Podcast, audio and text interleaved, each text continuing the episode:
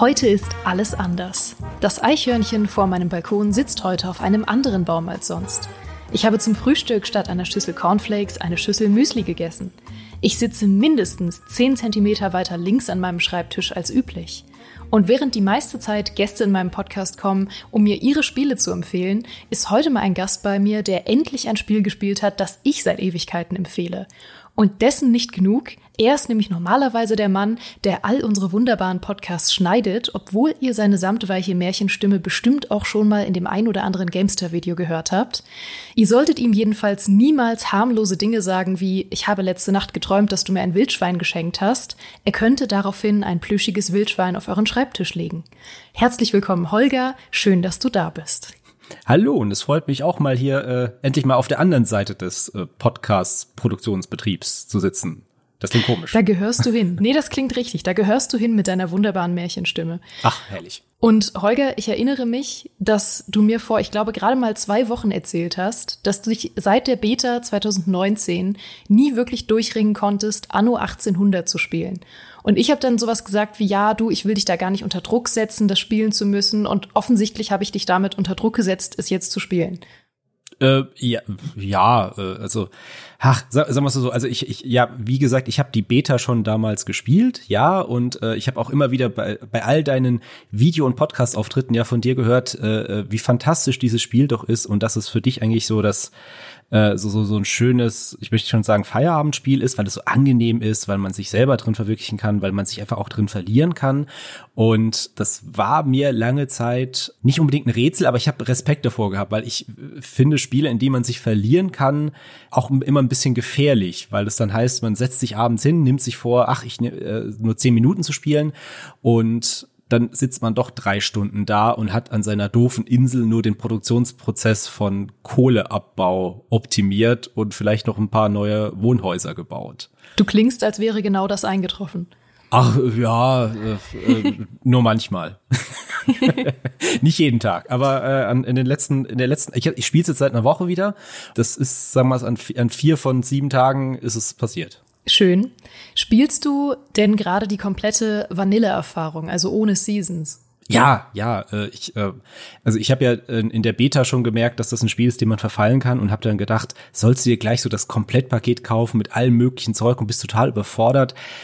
Nein, ich habe mich für deine, äh, für diese sogenannte Vanilla-Variante entschieden, also nur das Basisspiel genommen und äh, auch, auch wirklich nicht irgendwie großartig vor irgendwas angelesen, was machen die verschiedenen Gebäude, worauf muss man achten, sondern mich wirklich versucht, von dem Spiel leiten zu lassen, um halt auch zu verstehen, wie dieses Anno 1800 funktioniert. Weil wenn man tatsächlich immer nur auf der Rezipientenseite ist von, von unseren Inhalten, dann fällt es einem immer schwer, so dieses, diesen Enthusiasmus genau nachzuvollziehen. Ähm, wenn du es selber gespielt hast, weißt, hast du ja so ein Gefühl dafür, wie befriedigend das ist, wenn, wenn deine Produktionsprozesse laufen, wenn du siehst, dass du ein positives Einkommen auf deiner Insel hast, dass die Bewohner zufrieden sind. Du merkst aber auch, wie schwierig das ist, die immer zufriedenzustellen, weil die ja immer wieder neue Forderungen haben und wie du dann verzweifelt versuchst, auf deiner, auf deiner Insel äh, Nähmaschinen zu produzieren, nur damit endlich diese, in, ähm, wie heißen die, nicht Entwicklungsstufen, was sind das denn? Das sind ähm, äh, Bevölkerungsstufen. Bevölkerungsstufen. Um die zufriedenzustellen, stellen, damit du wieder genug äh, von dieser Bevölkerungsstufe hast, damit du das nächste Produkt aus dieser Stufe ähm, anbieten oder zumindest schon mal anfangen kannst zu planen und zu bauen. Ja, ich kann dir schon mal sagen, es hört nie auf, aber die Nähmaschinen sind ein furchtbarer Schritt. Die Nähmaschinen hasse ich auch. Ja, es ist ja, es ist ja auch so ein Spiel ohne definitives Ende. Also doch, es gibt ein Ende, wenn du kein Geld mehr hast, Schulden hast und deine Inseln alle aufgekauft werden, habe ich jetzt gelernt. Äh, habe ich nicht erfahren, sondern gelernt, muss ich dazu erwähnen. Ähm, es gibt ein Ende, aber es gibt ja nicht so dieses dieses Spielziel am Ende, oder? Oder, oder, oder irre ich mich da? Ich bin, ich bin noch nicht so weit vorangeschritten, dass ich andere jetzt aufgekauft hätte. Das gibt's tatsächlich nicht. Also du kannst natürlich die Kampagne spielen. Ähm, ich habe damals auch die Kampagne gespielt, bin dann von der Kampagne in mein Endlosspiel gerutscht. Also ich spiele mhm. immer noch den gleichen Spielstand wie damals. Das heißt, nee, es gibt nie ein Ende. Also ja, man hat die Kampagne irgendwann durch, wenn man damit dann anfängt und nicht sofort in den Sandbox-Modus geht. Aber es endet nie, Holger. Es endet nie. Und du hast noch so viele Seasons vor dir. Ich finde das so eine mega spannende und einzigartige Erfahrung, die du da gerade hast. Weil du bist, glaube ich, einer der absolut wenigen Menschen, die jetzt in den Genuss kommen, das komplett durchgeupdatete Anno in quasi seiner besten Version zu spielen, aber trotzdem nicht schon von vier Seasons voller Inhalt erdrückt zu werden. Und das stelle ich mir total einzigartig und awesome vor, weil die Updates ja in den letzten Jahren auch so viel nochmal an Anno geändert haben und es nochmal so viel besser gemacht haben. Und wenn man damit einsteigt, das ist, glaube ich, echt eine coole Erfahrung. Ja, ist es auch. Also es ist, es ist sehr zugänglich finde ich. Es erklärt meiner Meinung nach ein bisschen wenig. Also ich habe lange, also es versucht dich, glaube ich, immer als Spieler die Lösung finden zu lassen. Und ich saß da auch lange da und habe festgestellt, dass meine Insel so einen negativen, ähm, der Wirtschaft würde man sagen, Cashflow hat. Also dass, mhm. dass ich mehr Ausgaben habe, als ich Einnahmen habe. Und ich habe nicht verstanden, woran es liegt, weil ich habe halt alle möglichen Produktionsprozesse auf dieser Insel gehabt und habe hab Kohle abgebaut, habe Stahl hergestellt, habe hab, äh, äh, Holz, habe ich in Unmengen. Also ich muss per ich habe es mittlerweile endlich auch kapiert, wie man Schiffsrouten einrichtet und äh, habe es eine Schiffsroute eingerichtet, die nur meinem Nachbar, meiner Nachbarinsel permanent Holz liefert, damit mein Lager nicht voll Holz überquillt. ähm, aber es, es lässt sich manchmal das, das selber rausfinden und gerade jetzt mit diesem mit diesem Cashflow, bis ich mal verstanden hatte, dass das nicht an den äh, Produktionen liegt, die ich auf der Insel habe, sondern dass das eher, weil ich dann diese, diese Auflistung gesehen habe, also ich glaube zumindest, dass das jetzt so ist, du darfst mich gerne korrigieren, falls ich es falsch mhm. verstanden habe, dass es davon abhängt, wie viele Bürger du auf deiner Insel hast. Also, dass die quasi dazu beitragen, dass du Einnahmen generierst durch, ich würde es mir herleiten mit Steuern pro Kopf oder, oder so, aber es ist, ja. aber, aber anders macht das für mich gerade nicht Sinn. Und irgendwie habe ich jetzt in den Griff gekriegt, dass meine äh, gesamten Produktionsprozesse jetzt so 600 äh, wie heißt die Einheit dort? Geld. 600 Geld. 600 äh, Anno-Geld. Ja, Anno, Anno-Geld, AG. Nee, nee An Geld einfach. Also, dass die 600 Geld ähm, äh, abwerfen in der, keine Ahnung, Sekunde, Minute, Stunde. Also, dass es positiv ist und dass ich mich dadurch jetzt ähm, auch der, ähm, es gibt ja eine zweite Spielwelt in der, in der Basisversion, diese neue Welt, dass mhm. ich mich da äh, beruhigt äh, umschauen kann und den Leuten dort ähm, da mache ich jetzt ein anderes Fass auf, aber quasi vorschreiben kann, wie sie ihre Inseln bebauen sollen und für mich gefälligst Bananen äh, anbauen sollen und die trocknen sollen, damit ich die wieder verkaufen kann. Ja, ich kann dir schon mal sagen, die neue Welt äh, war nie mein Favorit, bis Season 4 kam. Season 4 hat sich ja komplett äh, dem verschrieben, die neue Welt cooler zu machen und lebendiger zu machen und äh, ja, nicht nur das Gefühl zu haben, dass man denen sagt, so, ich habe euch jetzt zwar vor der Rebellion befreit, aber dafür müsst ihr für mich den lieben langen Tag Bananen abbauen.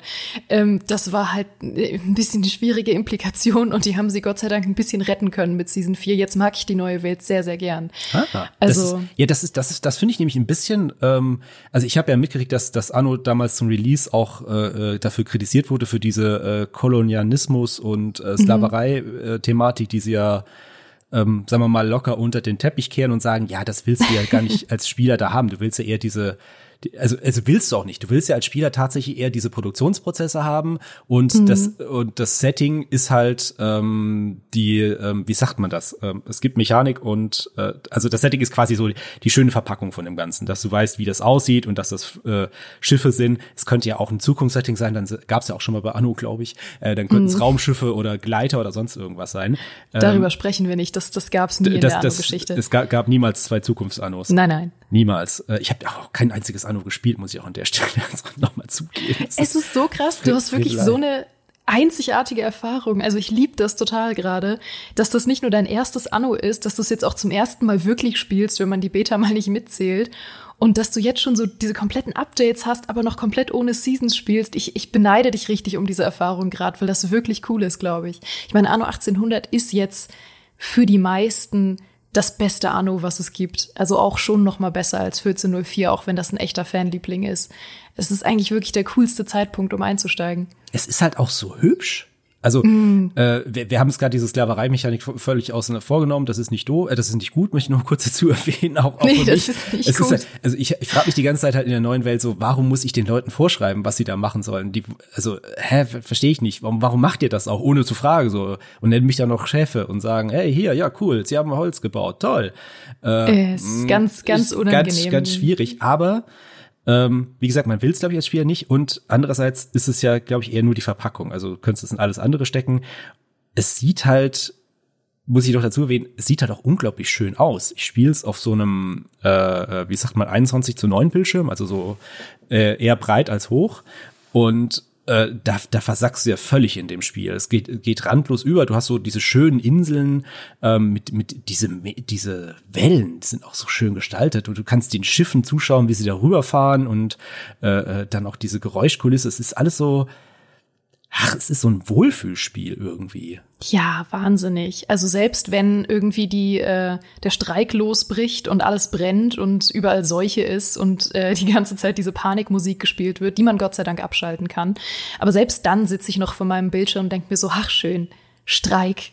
Da gucke ich gern zu. Und, und das brennt ja auch so oft. Also irgendwie brennt es auf meinen Inseln immer permanent. Und ich habe jetzt auf meiner Hauptinsel drei Feuerwachen aufgestellt und auf jeder anderen Insel vorsichtshalber auch schon mal eine, eine Feuerwache. Und dann habe ich es auf einer vergessen. Auf einmal kommt, ja, da brennt's jetzt.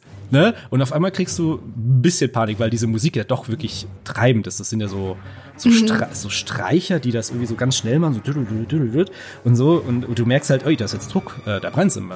Äh, und Gott, aber wie lange diese Gebäude auch brennen, bevor sie mal ganz kaputt gehen, das ist äh, spannend.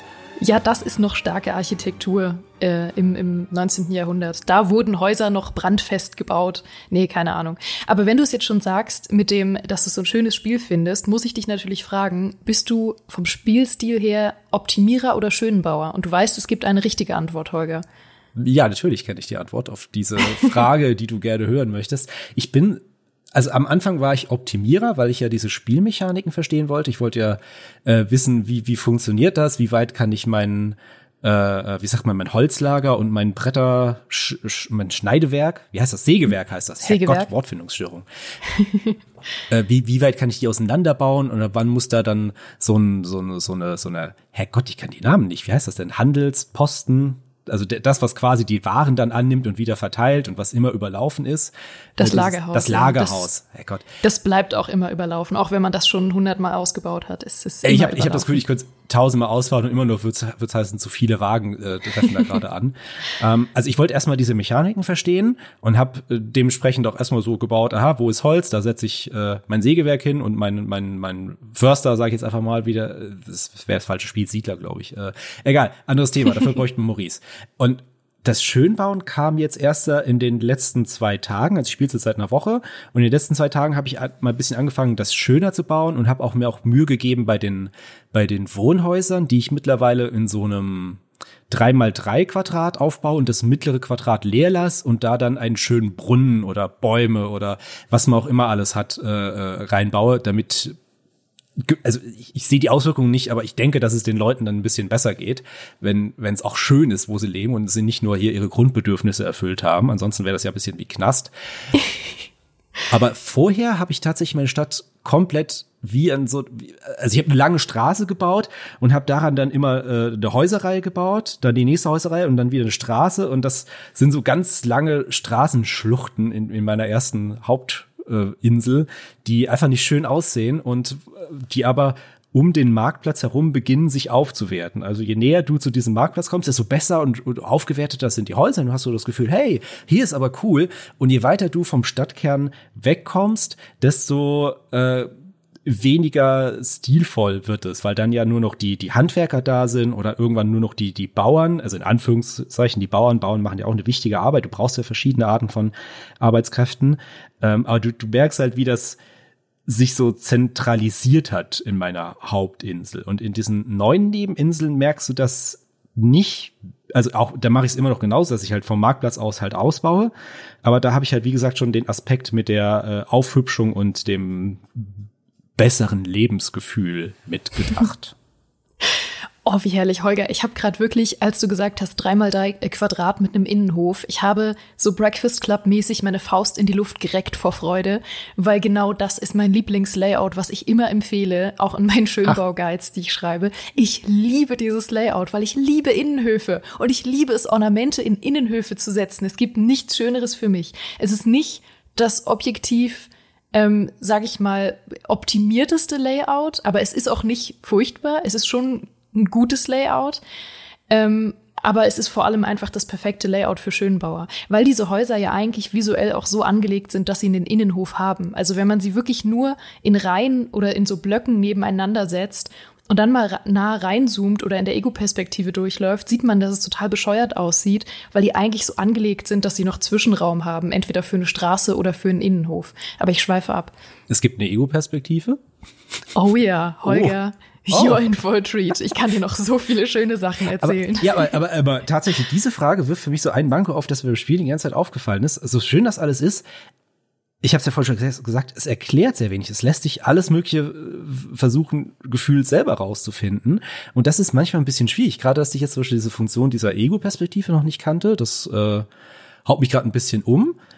Und, und dass du auch so, äh, wie, wie soll ich das sagen, dass du bestimmte, äh, was, was, was bestimmte Gebäude äh, tatsächlich machen, du kriegst das mal kurz erklärt in dem Tutorial von dieser Anfangsmission, äh, von dieser äh, Kampagnenmission. Äh, bau doch jetzt mal dieses Gebäude und setz ein Item rein und dann wirkt sich das auch immer auf deine auf deine äh, umliegenden Gebäude aus. Das habe ich gemacht, damit meine äh, äh Stahlarbeiter, die ich immer bei 150 Prozent arbeiten lasse, nicht anfangen zu streiken und damit ich immer schön viel Stahl habe und sie sind halt permanent zufrieden, weil irgendein dusseliger Gegenstand in dieser Hütte drin liegt. Ähm, aber ja, wahrscheinlich irgendwie so ein Partyobjekt oder so. Das liebe ich immer, wenn es einfach irgend so ein Objekt ist, was sie davon ablenken soll, dass sie sich überarbeiten. Ja. So hier, ihr habt Feuerwerk. Uh, guckt mal, schön. Ja, richtig. Aber, aber so richtig verstanden habe ich das nicht und dadurch, weil es halt darüber hinaus nicht mehr erklärt wird nach dem Motto, du musst diesen Wert und so im Hintergrund machen. Das ist schön, weil weil das Spiel auch so funktioniert, aber zum zum äh, tatsächlichen Verstehen trägt das halt nicht so bei. Genauso weiß ich immer noch nicht, was also natürlich weiß ich, dass dass mir diese Missionen, die ich für die Stadtbewohner manchmal mache oder wenn die ihn festmachen, dann habe ich irgendeinen Vorteil davon, dass ich entweder ein Item krieg oder ich krieg Geld. Das das ist mir noch äh, am äh, am ein, wie sagt man, das ist mir noch am meisten eingefallen, was man damit machen kann. Aber was tatsächlich, ich, was, was kann ich mit meinem Einfluss machen? Das wird nicht mehr so richtig erklärt. Ich krieg nur immer meinen Zeitungsmacher vor mir, der am Anfang noch gesagt hat, hier auf deiner Insel äh, zwei schlechte Artikel, einer ist gut und mittlerweile macht er nur noch gute Artikel und ich muss nicht mal Einfluss irgendwie nutzen, aber ich wüsste auch nicht, was ich mit dem Einfluss großartig noch machen soll. Also ich kann ja irgendwie meine, kann, kann ich ja mit meiner Diplomatie zu diesen anderen Mitspielern beeinflussen? Nee, oh Gott, der Einfluss ist wirklich super undurchsichtig. Du brauchst den Einfluss, um bestimmte Sachen zu bauen.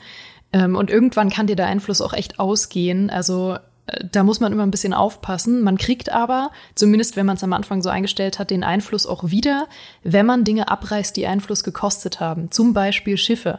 Wenn du ein Schiff baust, kostet es Einfluss. Es ist wirklich sehr undurchsichtig. Da hast du einen Punkt. Aha, ein Schiff kostet Einfluss. Das wusste ich mhm. gar nicht mal okay. Aber dieses, dieses Abreisen ist cool. Das, das, dass du das noch erwähnst, das ist, das ist eine so schöne Funktion, weil du, weil das Spiel so verzeihend ist dadurch. Du ja. kannst ja den größten Rotz bauen äh, mit, mit deinem Stadtkern, der, der halt wirklich Gentrifizierung vorantreibt und, und alles äh, und dich im Nachhinein da fragen, hm, war nicht so toll. Naja, ich reiß mal alles ab. Ich krieg ja eh meine ganzen, wie sagt das, meine ganzen, ganzen Kosten Ressourcen. dafür kriege ich ja wieder, Ressourcen, genau.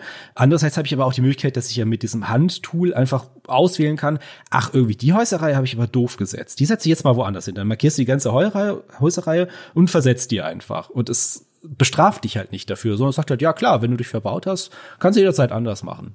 Und während ja. es in anderen Spielen ja so ist, äh, keine Ahnung, äh, Age of Empires oder so, ach, du hast jetzt ein Haus hingebaut, ja, wenn das abreißt, ist halt kaputt, ne?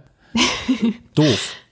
Und Holger, dieses Versetzen, was du gerade erwähnt hast, das ist zum Beispiel eine Sache, die kam erst mit dem vorletzten Update, glaube ich, dazu. Also mit dem Update, äh, was kam zusammen mit Aufstieg der neuen Welt. Und ich bin im Dreieck gesprungen vor Freude, als dieses Tool endlich dazu kam. Und ich glaube, deswegen ist es, wie ich meinte, so wahnsinnig cool, jetzt mit Anno anzufangen, wenn man das vorher noch nicht gemacht hat, weil so viele tolle Funktionen mittlerweile drin sind, auf die man jahrelang warten musste. Häuser zu markieren, mehrere und zu versetzen, ein Traum. Ich kann einfach eine komplette Siedlung versetzen. Es ist so wunderschön. Was, was ich mich jetzt natürlich noch frage, also wenn man jetzt, also es ist wirklich jetzt ein guter Zeitpunkt, auch würde ich jetzt sagen, ist echt ein gut ausseriertes Spiel, aber es gibt ja diese ganzen Seasons und die DLCs, die dann mit diesen Seasons zusammenhängen und man kann ja auch die, äh, ich glaube, es ist die Visionärsausgabe, glaube ich, wo wirklich alle mhm. Seasons und Inhalte dann drin sind, sich holen. Äh, die Frage ist halt, die, die ich mir jetzt stelle, ist, wird sich das lohnen? Sollte ich mich jetzt schon mal während sie noch zu Zeitpunkt dieser Aufnahme immer noch ein bisschen reduziert sind auf manchen Plattformen, äh, jetzt noch darum kümmern oder sollte ich mir entweder später einen Arsch beißen, das für teuer Geld kaufen oder nochmal warten, bis sie wieder im Angebot sind? Was würdest du mir dann empfehlen? Ab wann laufe ich denn mit dem Basisspiel aus, Spaß zu haben, ohne weitere Inhalte? Also mein Tipp, das, das ist eine richtig gute Frage, die auch immer wieder gestellt wird von Leuten, die neu anfangen. Ähm, und man kann sie nicht pauschal beantworten. Aber mein Tipp ist immer, kauf dir irgendwann eine Season, die mhm. dir generell gefällt. Du musst dir theoretisch nicht mal die ganze Season kaufen. Oft lohnt sich das auch nicht unbedingt. Da kann man sich auch einfach mal einzelne Sachen kaufen und gucken, wie wie es einem zusagt. Ähm, aber wenn, kauf dir eine einzelne Season, erlebt die erstmal und wenn du damit irgendwie nach 10, 20, 30, 40 Stunden keine Lust mehr hast und wieder was Neues willst, kauf dir die neue Season, weil dadurch hat man eine richtig schöne Erfahrung in Anno, so wie sie halt auch ist, wenn man, sag ich mal, von Anfang an dabei war und nach und nach die Seasons pro Jahr immer eine bekommen hat, weil dann hat man wirklich Zeit, die auch zu genießen. Man wird nicht irgendwie zugeballert mit neuen Mechaniken, die man auch wieder nicht versteht und man hat auch das Gefühl, dass man einfach so organisches Wachstum hat. Die Seasons stehen ja mittlerweile fast auch so ein bisschen für historischen Fortschritt. Gerade die letzte Season mit den Luftschiffen und so oder die Season davor mit Reisezeit, da ähm, ging es ja dann auch um Hochhäuser und um Busse und so. Und das sind alles Sachen, die schwappen ja schon rüber in 1900. Das heißt, man hat das Gefühl, wenn man die Seasons so nach und nach immer freischaltet, dass man so seine Stadt so durchs 19. Jahrhundert und darüber hinaus führt. Und das finde ich irgendwie eine ganz schöne Erfahrung. Hm, okay, dann Ah, jetzt stecke ich natürlich immer noch in der, in der Zwickmühle, ob ich mir jetzt schon mal den, den, die eine Season vielleicht mal kaufen sollte, damit sie dann, wird die gleich freigeschaltet oder muss ich ja noch runterladen oder ist das überhaupt, muss ich ein neues Spiel anfangen? Oh Gott. Nee, nee, nee. Die kommt ins, ins laufende Spiel. Also es kommt immer auf den Ach, DLC ja drauf an. Viele werden irgendwie durch eine Quest freigeschaltet, dass du dann eine, eine ähm, zum Beispiel irgendwie eine Expedition zu einer neuen Insel machst oder so. Mhm. Und manche sind einfach direkt drin. Aber du kriegst immer irgendwie eine kleine, ein kleines Mini-Tutorial in Form von Quests, die sind dann immer direkt dabei. Ach ja, okay, das ist ja schön. Ich muss übrigens noch eine Sache kurz an, an erwähnen. Das hat mich sehr an äh, Stellaris erinnert. Mich als Affe das gerade jubelnd aufschreien. Endlich! Es fällt das Wort, auf das ich die ganze Zeit gewartet habe.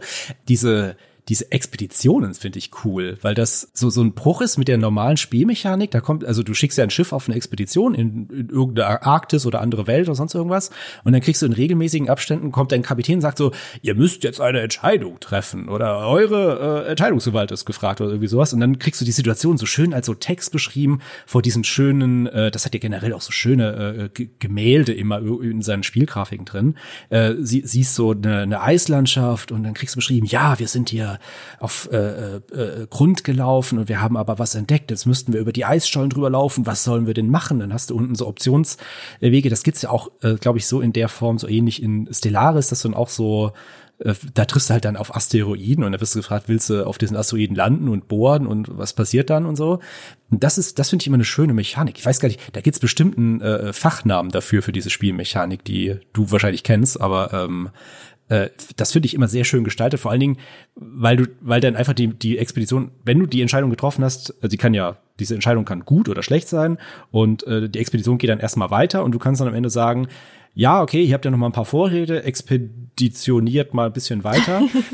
ähm, oder nee, jetzt reicht's aber. Äh, wir, wir schreiben die Verluste ab, ihr kommt mal wieder zurück, das wird mir alles zu teuer. Aber bislang ist das immer noch ja, recht, recht, recht großes Beiwerk. Also ich habe jetzt nicht den Ressourcenmangel, dass ich meine Expedition sagen muss, nee, nee, ihr dürft jetzt nicht mehr äh, die Insel des Walrosses finden oder so.